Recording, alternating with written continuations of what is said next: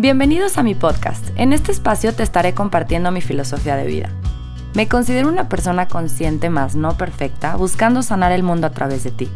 Quiero que reconozcas tu lugar en el mundo porque necesita gente como tú, que sabe que es uno con el universo, que se conoce, se reconoce y se ama tanto que lo que más anhela es ver eso mismo reflejado en todo lo que nos rodea, en la naturaleza.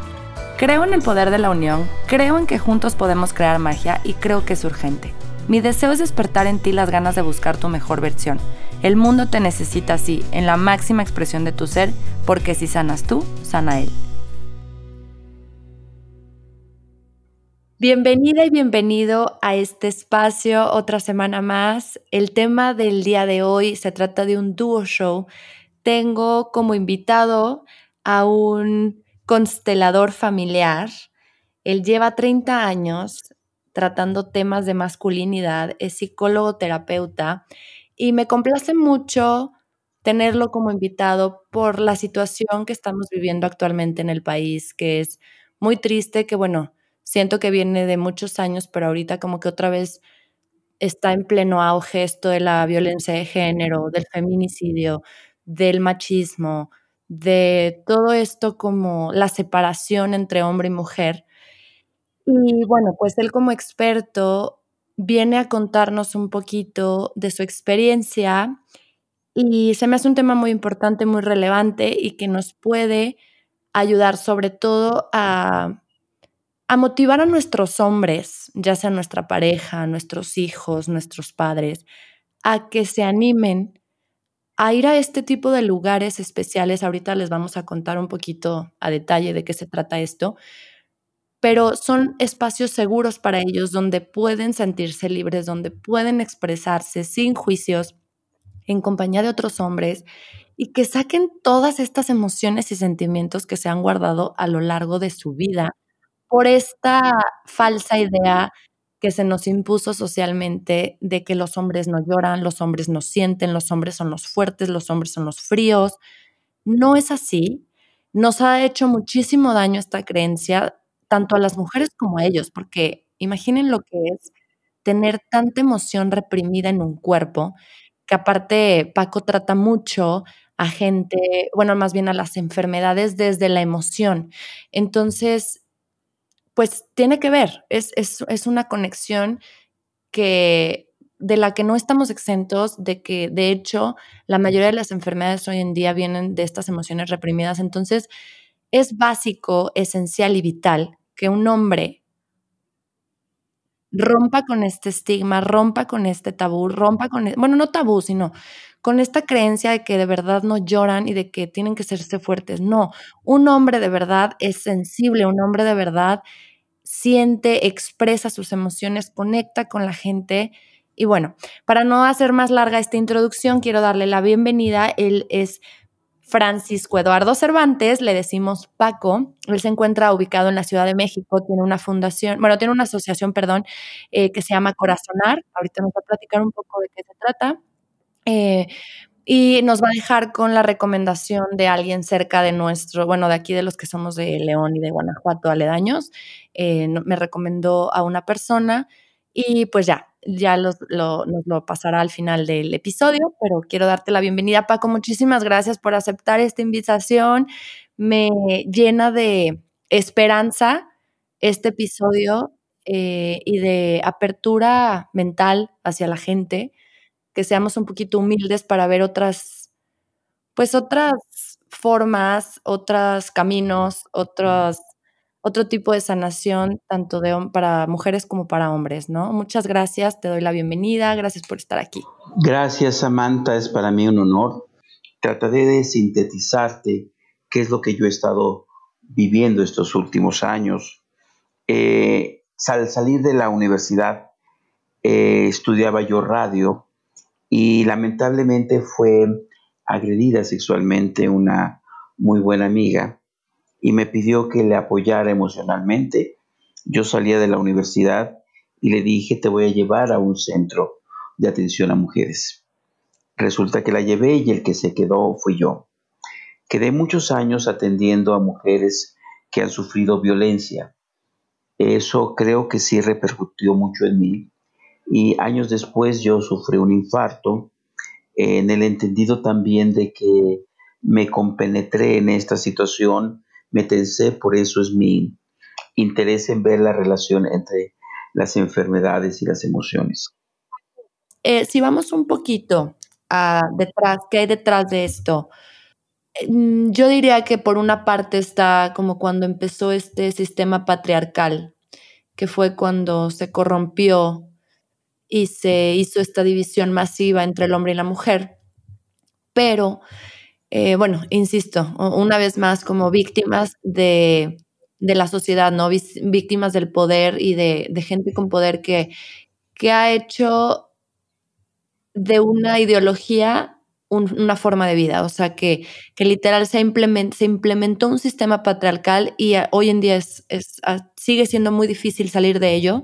Creo que cada vez estamos un poquito más cerca de la luz, más cerca de la unión, pero todavía nos rige este sistema patriarcal. Entonces, siento que por un lado viene desde entonces, más como de la raíz, nuestros ancestros, como lo decías, y, y por otro lado, bueno, tú que también has trabajado, eh, familias, mujeres de todo tipo, ¿cómo podemos eh, hacer esta relación?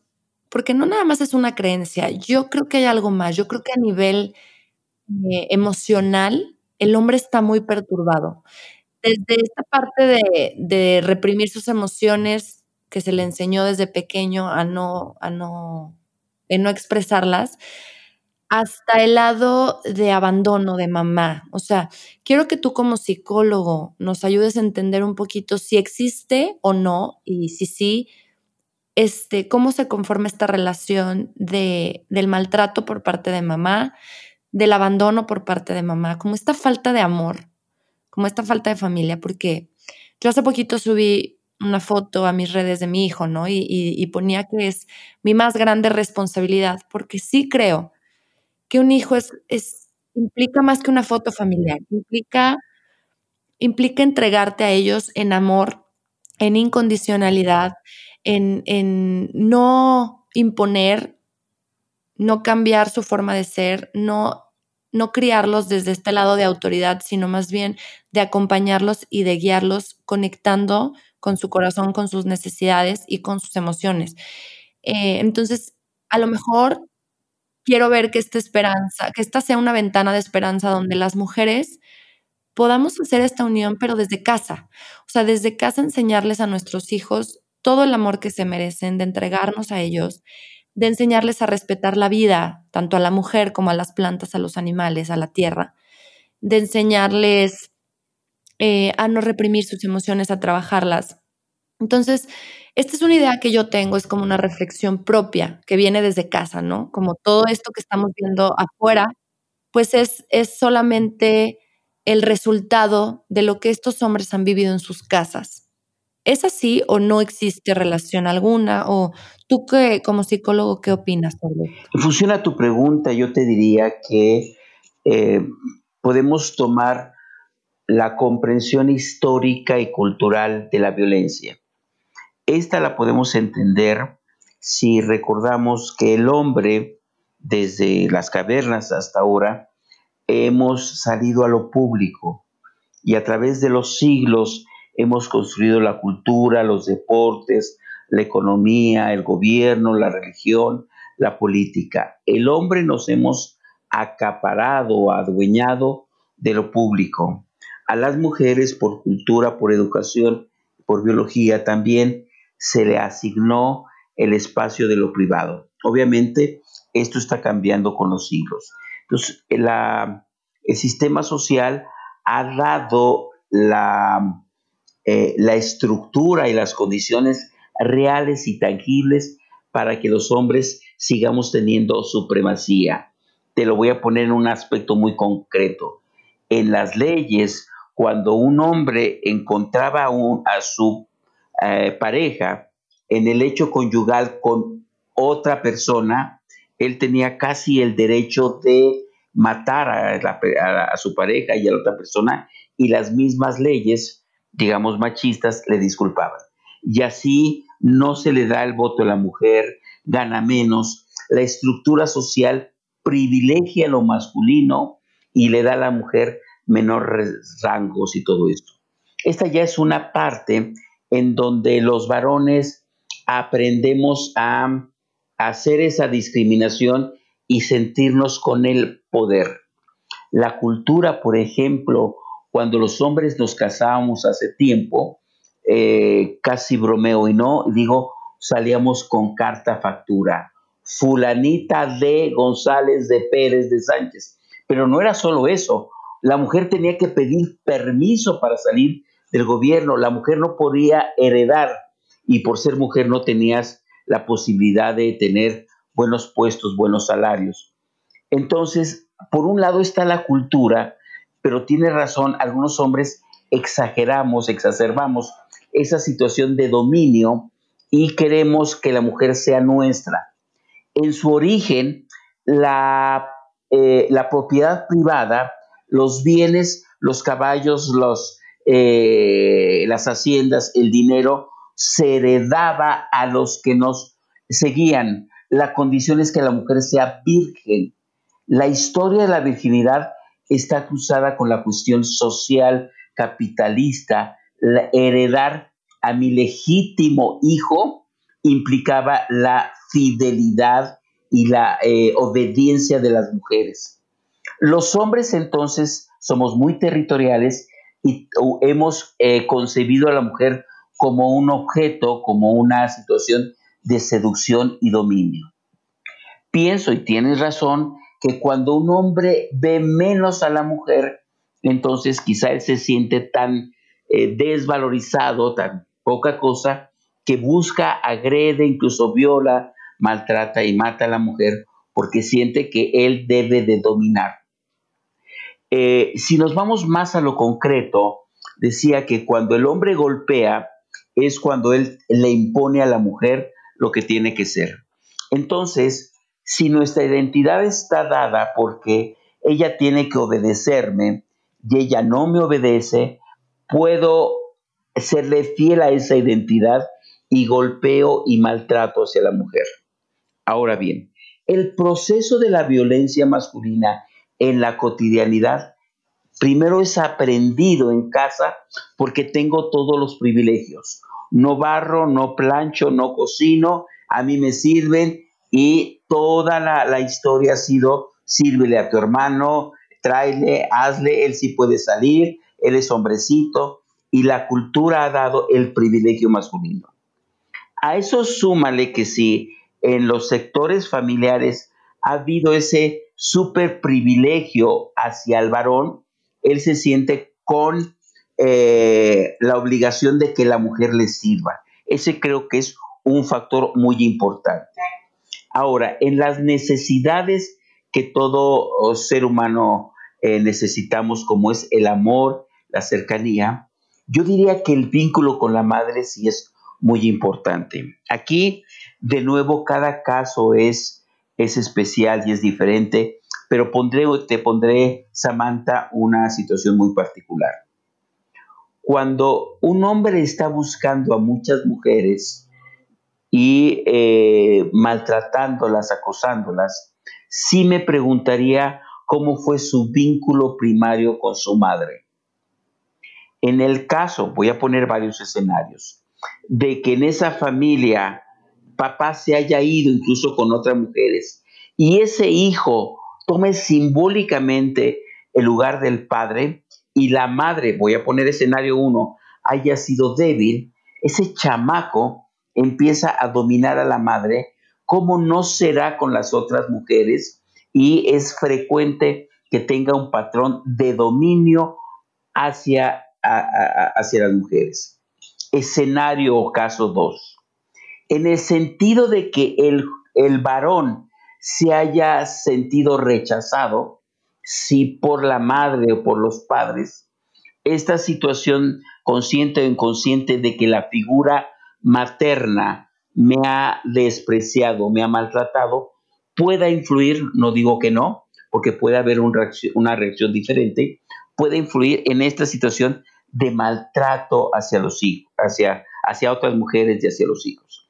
Es decir, hay que hacer consciente bajo qué patrones o situaciones incluso dramáticas, pude yo haber vivido como varón. Eso no quiere decir que yo por en mi historia eh, la tenga que seguir dócilmente. Si yo me doy cuenta, puedo cambiar mi historia y te va a ayudar el que tú comprendas la historia de tu madre. Y así tengo que irme un poco más a generaciones. Tercer escenario. Mi madre tuvo varias parejas. Detente.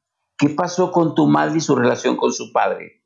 Ella quizá fue maltratada, abusada y ha buscado el amor masculino en varias parejas.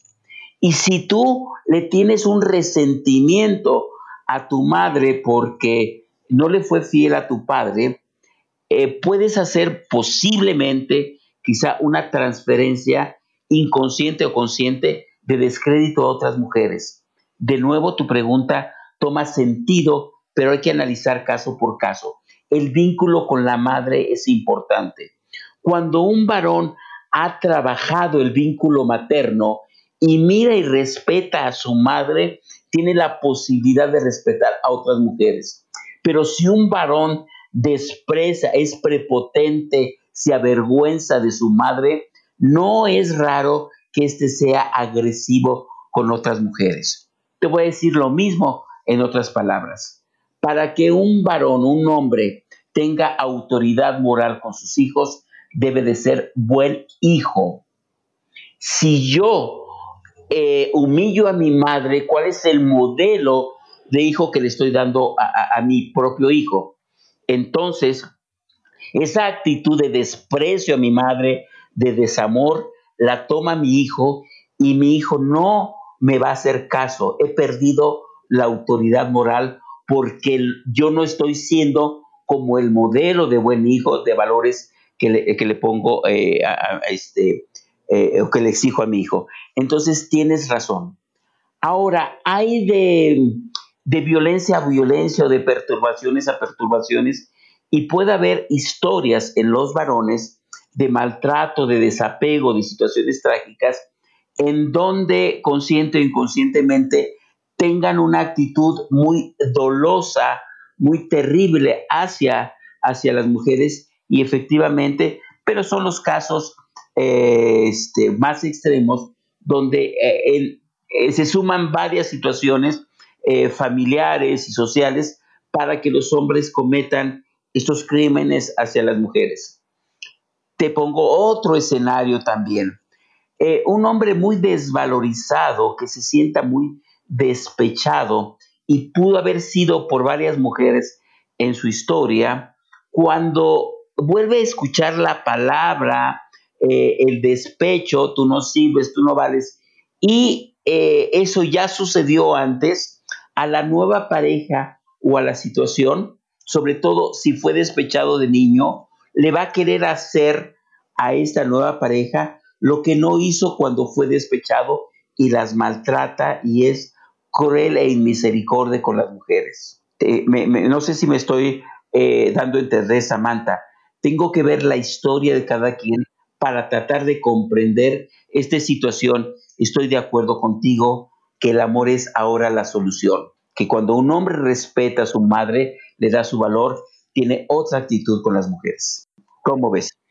Estoy muy pensativa porque con lo que me estás diciendo es como, de verdad hay, depende de muchas cosas, ¿no? Entonces, como, no sé si tú como psicólogo tengas eh, como localizada la raíz primaria o la raíz, o sea, como un comportamiento, es el comportamiento es esto, ¿no? Cómo se, cómo se se comportan, valga la redundancia, con las mujeres, pero ¿qué hay detrás de este comportamiento como en todos? O sea, algo que sea, porque sí, la historia familiar me queda claro que todas van a ser diferentes y tiene que haber amor, tiene que haber congruencia en el sentido de, como lo decías, ¿no? No puedo ser papá que exige amor y respeto a su madre si yo como papá no respeto ni a mi esposa ni a mi propia madre. Eh, tiene que haber congruencia, tiene que haber, o sea, es muy delicado el tema, porque pues sí, hay muchos factores, ¿no? Es como, como esta parte de la educación, de la crianza, del amor que se recibe. Y al mismo tiempo, pues como lo venimos diciendo, como el sistema y la cultura patriarcal que venimos arrastrando desde hace varios años. Pero tiene que haber como tantos hombres que tú has tratado o recibido en tus espacios, ¿tienen algo en común? O sea, no sé, no sé cómo aterrizar esta pregunta porque, porque son hombres muy, muy violentos, hasta de comportamientos psicópatas, que entonces se me hace como muy difícil el trato porque es muy o sea, muy personalizado. Si lo manejamos como ahorita lo estamos platicando, pues sí es muy personalizado, ¿no? O sea, no sé si, si, si hay algo en común en todos ellos o todos estos factores se representan en las historias de todos ellos. ¿Me explico? Sí, trataré quizá no tenga toda la respuesta. Mira, voy a tomar tus mismas palabras. Los hombres estamos educados en una ideología, vamos a llamarle, del privilegio machista. Yo creo que el común de todos los varones es el grado de conciencia sobre estos privilegios y de daño que hacemos cuando neceamos y persistimos en que somos más egocéntricos. El término correcto se llama, se llama androcéntrico, andro hombre, yo soy el centro. Cuando un hombre es educado en, la, en el sentido del privilegio de ser el, el centro, y, se frustra, puede tener mayor riesgo a generar violencia. También eh, factores como ya, ya mencionábamos, de historia, de desamor, de abandono, de maltratos, pueden también influir en esta respuesta violenta. El tema sería qué tan consciente estoy y qué tan abierto estoy a cuestionar mis certezas o mi aprendizaje de querer tener los privilegios y vivirme siempre en la expectativa que se me tiene que obedecer y se me tiene que hacer las cosas como yo digo. Y el tema aquí es que yo soy hombre si la otra me respeta, me sirve y me obedece. Esto es terrible porque mi identidad como varón depende de que los demás se sometan y que ella haga lo que yo digo y cuando yo digo. Pero si ella no hace lo que yo digo, estoy hablando de una teoría, te voy a dar otras posibilidades de esta violencia. Eh, si ella no hace lo que yo digo como yo digo, la voy a violentar. Si mi grado de desvalorización y de frustraciones es tremendo, el grado de violencia y maltrato que haré de ella va a ser terrible porque tengo una gran desvalorización, un sufrimiento, un enojo, una rabia que descargo con ella porque yo no he sido capaz de eh, reconocer mis errores, de, darle su lugar y su respeto. Vuelvo a, a decir que es importante que veamos varios factores. Pero esta es una ideología, es un aprendizaje social que lo hemos aprendido y por tanto podemos desaprenderlo. Hay que tener conciencia que desde muy chicos y quizá desde el vientre hemos tenido una situación de privilegios y que hemos visto como natural que tenemos la razón. De hecho, a través de los siglos, eh, digamos que un matiz de las masculinidades es tener más desarrollado el hemisferio de la razón y estamos más eh, preocupados por proveer. Quizá desde las cavernas hemos querido cazar al mamut y tener todo para la casa, el dinero y proveer, y así seguimos queriendo tener eso. Y la mujer tiene otro desarrollo este, social, intelectual, afectivo que tiene que ver con la protección y el afecto.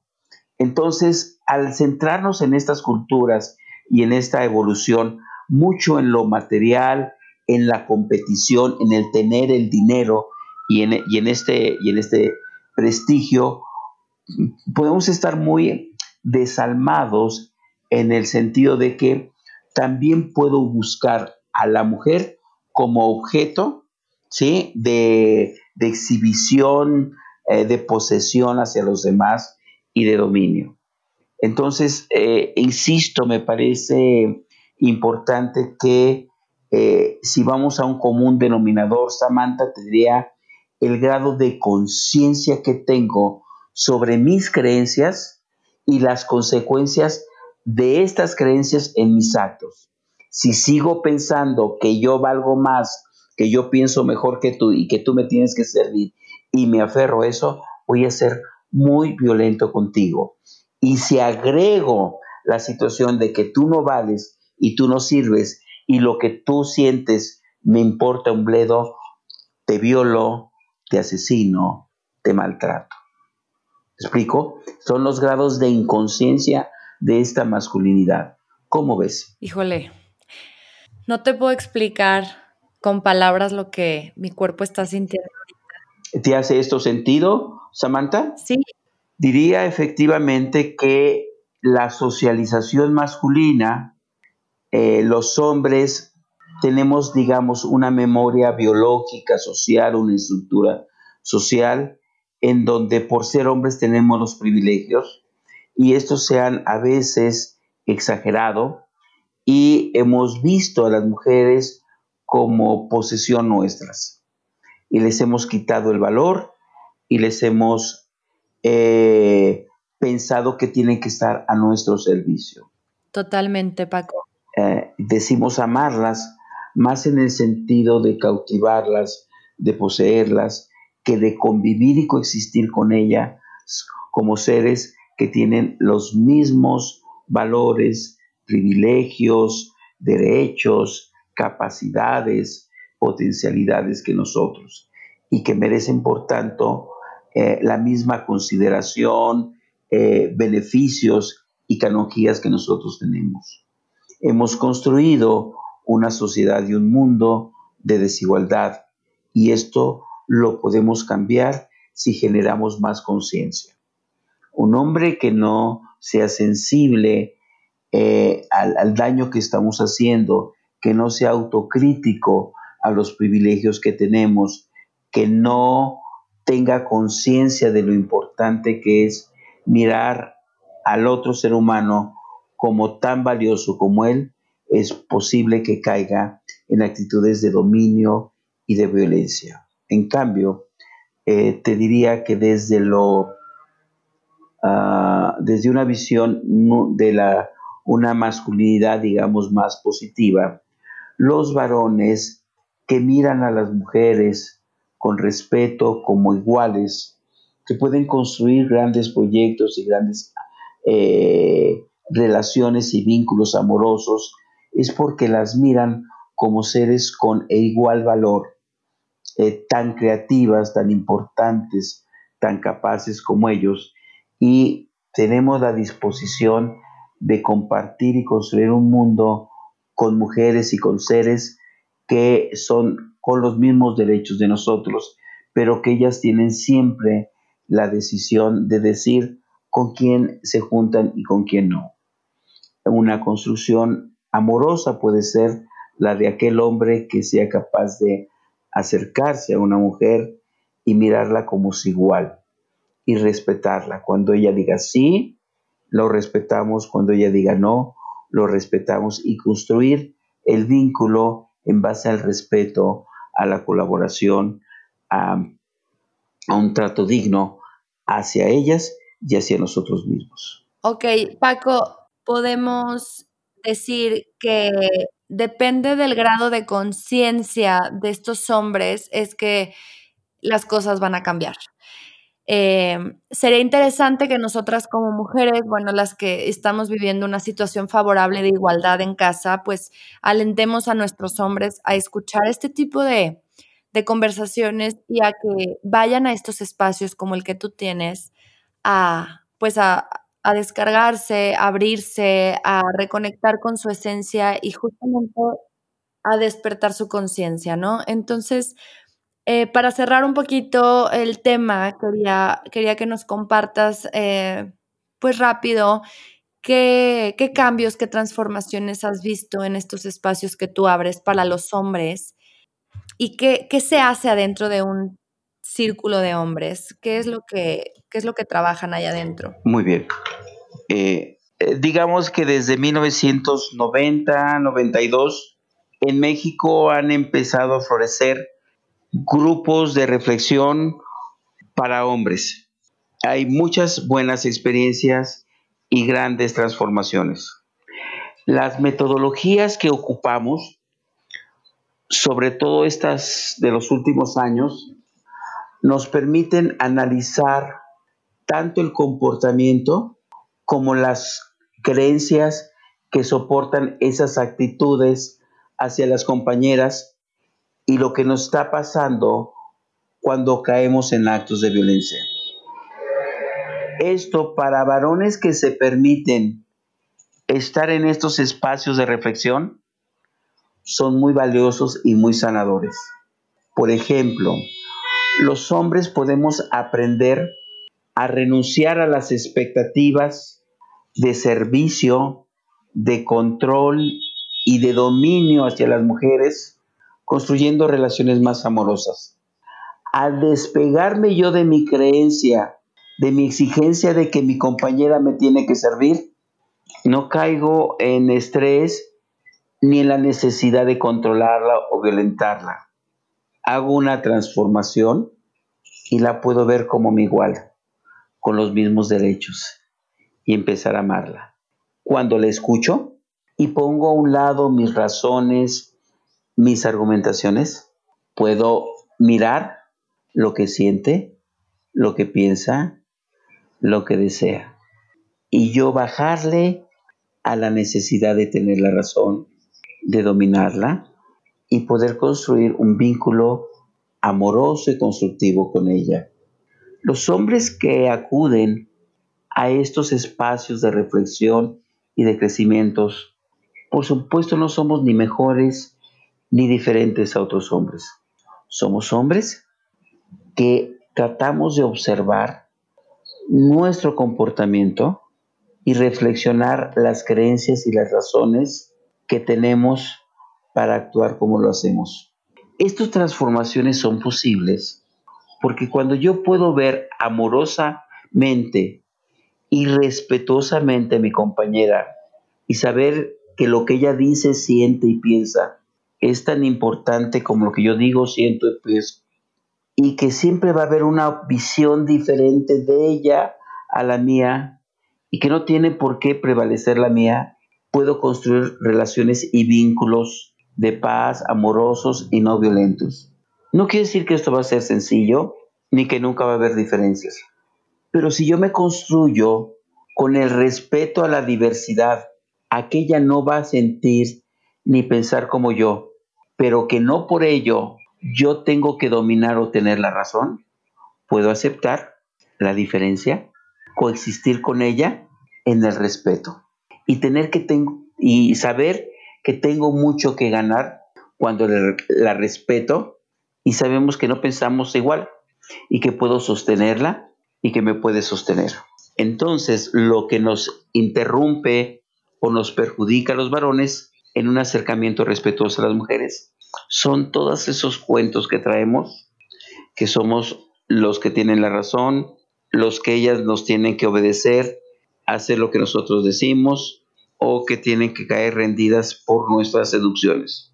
Construir un vínculo amoroso con ellas es desde mi ser hombre, tratar de entender que ella mira la vida diferente, que no está como yo, como varón, centrado en la genitalidad, que ella quiere amor, respeto, comunicación, comprensión, seguridad, fidelidad, confianza y cercanía. Y todo lo que ella diga. El vínculo amoroso puede construirse cuando yo renuncio a la necesidad de tener la razón y de mandar. Y puedo ponerme a la altura de ella, es decir, mirarla y escucharla como ella piensa y aceptar que lo que yo piense y diga no tiene por qué ser la razón. ¿Cómo ves, Samantha? Totalmente. ¿Qué, qué es esto? Es esto, Paco, de Em, ser empático, ¿no? No necesariamente el hombre tiene que pensar igual que la mujer, sentir igual que la mujer, o sea, no se trata de esto, sino nada más que el hombre entienda y se muestre empático ante las necesidades de ella y que la vea como un ser individual, como un ser libre. Y pues esto es, es, volvemos a lo mismo, es inteligencia emocional y que conecte el hombre con la mujer desde este lado, como tú dices, amoroso, de respeto, de confianza, de libertad, de paz, de amor. Entonces, pues yo sí me quedo, la verdad, muy esperanzada de que aprovechemos ahora sí que el cosmos, ¿no? Y que estamos en la era de Acuario, en el despertar de conciencia, porque siento que este despertar de conciencia no solamente viene a las mujeres, sino viene a los hombres también, a los seres humanos como tal. Entonces, pues nada, quedarnos con esto, quedarnos con, con compartirlo, con compartir esta información con nuestros hombres y, pues que ellos se den la oportunidad de tratarse a sí mismos, porque obviamente a nosotros nos va a traer mucho bien, pero lo que a lo mejor ellos todavía no se están dando cuenta es que para ellos también va a ser muy liberador y muy lleno de paz que hagan las paces con sus emociones y que vuelvan a su esencia, que cuando nacieron no eran estas personas llenas de rencor, de odio, de sentir ese, esa necesidad de poder y de pues de aplastar a la mujer, ¿no? Sino, sino que era un bebé sediento de amor, sediento de, de querer, porque eso es lo que somos, somos amor en esencia. Entonces, que ellos recuerden que son eso para que también puedan expresar esta libertad en sí mismos y obviamente con nosotras y con el mundo entero. Te agradezco muchísimo tu participación, tus sabias palabras, tu experiencia, que hayas abierto todo tu conocimiento y como, insisto, esta experiencia que tienes con nosotros para crear conciencia, que eso es lo que necesitamos. Me quedo con eso, que la, la ventana de esperanza se queda en el despertar de conciencia eh, de todos, de las mujeres y de los hombres. Y pues muchas gracias Paco por estar aquí, por compartir. Claro, Samantha, nada más el último detalle. Cualquier hombre que quiera permitirse crecer y cuestionarse, en León y en muchas ciudades del país, va a encontrar un espacio donde no hay juicio, sino que hay reflexión y compartir entre hombres cómo nos ha dolido, cómo nos ha eh, pesado esta socialización. Te mando los datos ahorita la, de, los grupos de hombres, pero en, León hay un programa de atención a varones y en muchas otras ciudades del país eh, hay muchos masculinólogos, muchos grupos de reflexión sobre las rondas de hombres contra la violencia. Yo ya tengo tu número y tengo tu, bueno, el nombre de la asociación, pero si me puedes recordar el correo electrónico, tus datos de contacto que van a, van a estar en mi, en mi página web y en mis, o sea, en mis redes voy a subir tu información, ¿no? Entonces, para que también la gente que nos escuche en Ciudad de México pues se acerque contigo. Claro que sí. Hasta luego. Muchas, muchas gracias. Gracias a todos. Bye. Les recuerdo mis redes sociales, Instagram arroba samantag.mx, Facebook Samantha García Insiders, mi website www.samanthagarcia.mx. Escríbanme, de verdad me va a encantar conocer un poco de ustedes.